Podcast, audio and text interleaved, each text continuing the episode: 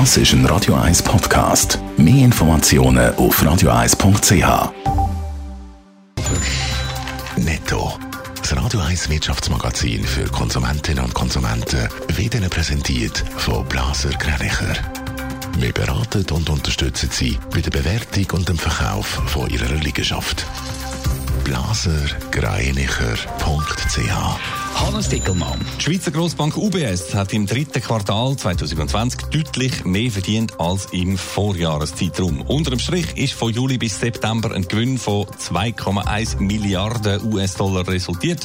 Das teilt die Bank heute am Morgen mit. Damit sind auch die Erwartungen der Analysten deutlich übertroffen worden. Auch der Schweizer Außenhandel hat sich im dritten Quartal erholt.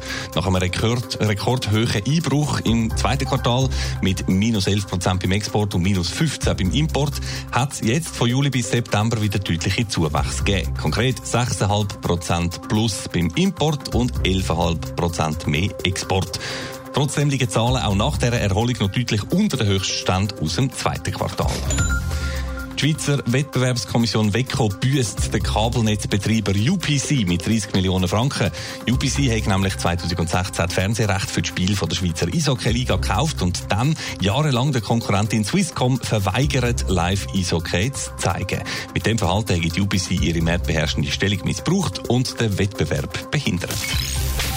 Der Bund und Kanton haben wegen Corona die Schrauben wieder angezogen. Das bedeutet auch für diverse Wirtschaftszweige und Geschäftsfelder wieder Anpassungen und zum Teil Ausfälle. Und was für viele Unternehmen noch viel schlimmer ist, man weiss nicht, was noch kommt. Neue Massnahmen könnten praktisch jederzeit verhängt werden. Hannes Dickelmann. Ja, und genau gegen diese Unsicherheit gehen immer mehr Politiker und auch Experten jetzt auf Barrikaden. Jüngstes Beispiel der FDP-Ständerat Andrea Caroni, heute in der Pendlerzeitung 20 Minuten. Natürlich sage die Lage ernst und natürlich brauche es Massnahmen, so der Andrea Caroni.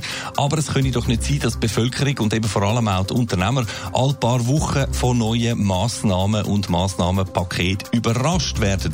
So gäbe es null Planungssicherheit und das sei Gift für alle Branchen. Keine Überraschungen also, aber wie soll das gehen?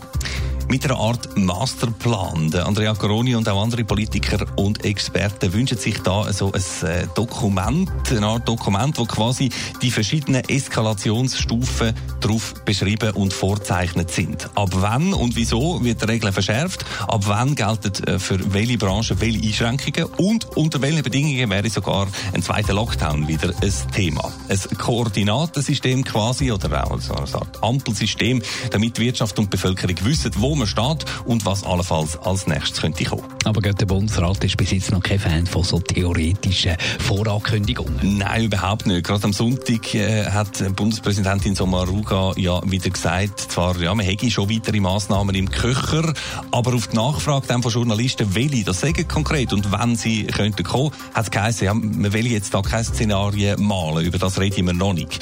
Genau das wäre für die Wirtschaft aber eben nötig, sagen jetzt Caroni und Co. Der Druck auf die Behörden steigt in dieser Frage. Netto, das Radio 1 Wirtschaftsmagazin für Konsumentinnen und Konsumenten.